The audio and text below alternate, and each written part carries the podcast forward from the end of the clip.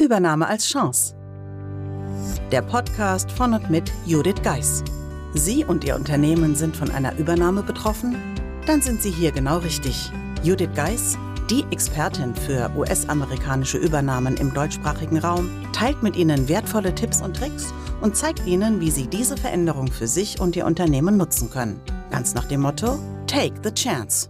Hallo und herzlich willkommen zur heutigen Episode des Übernahme als Chance Podcasts.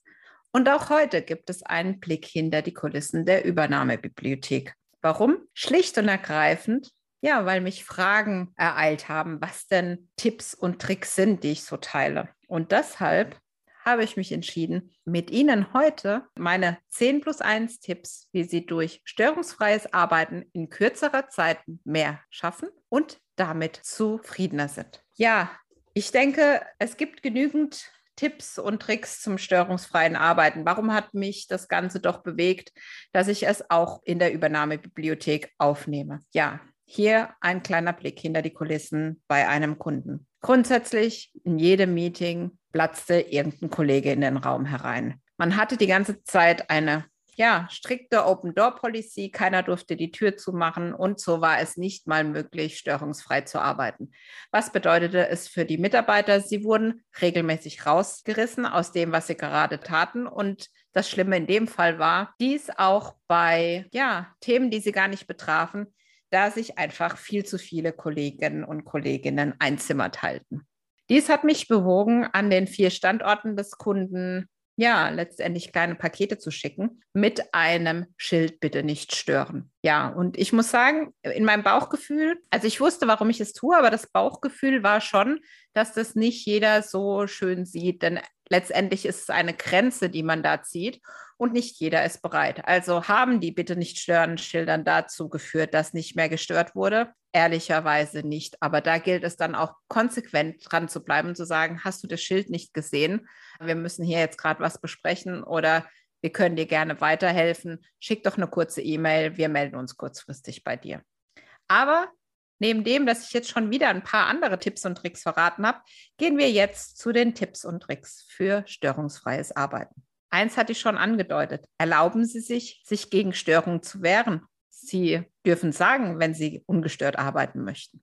Machen Sie sich selbst klar, dass ja auch andere Menschen genervt sind von Störungen.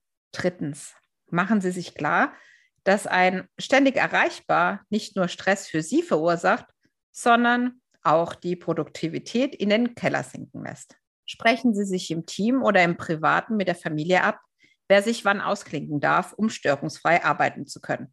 Sagen Sie klar, dass Sie diese Zeit brauchen, um voranzukommen. Aktuell natürlich mein Hinweis und Tipp, ziehen Sie sich ins Homeoffice zurück, weil die Erfahrung zeigt, dort sind die Störungen geringer. Oder wie wäre es mit schlicht und ergreifend einem besprechungsfreien Tag?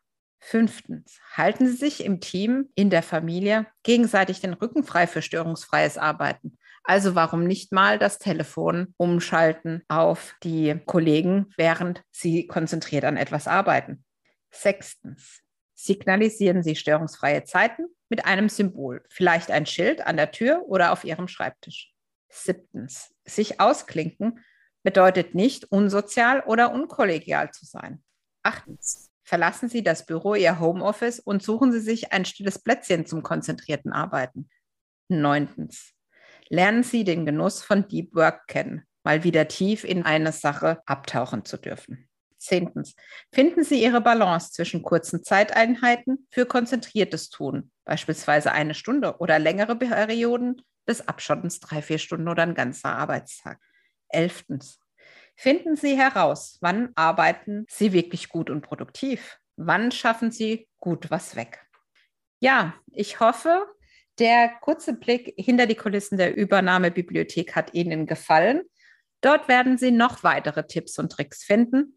Und daher freue ich mich, wenn Sie sich anmelden. Den Link zur Übernahmebibliothek gibt es wie immer in den Show Notes. Ich wünsche Ihnen nun einen schönen Tag und natürlich freue ich mich, wenn Sie in der nächsten Woche wieder einschalten. Bis dahin, eine gute Zeit.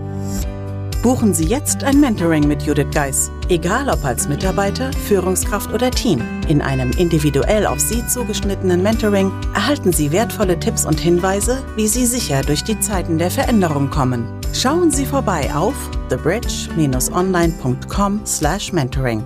Den Link finden Sie auch in den Show Notes.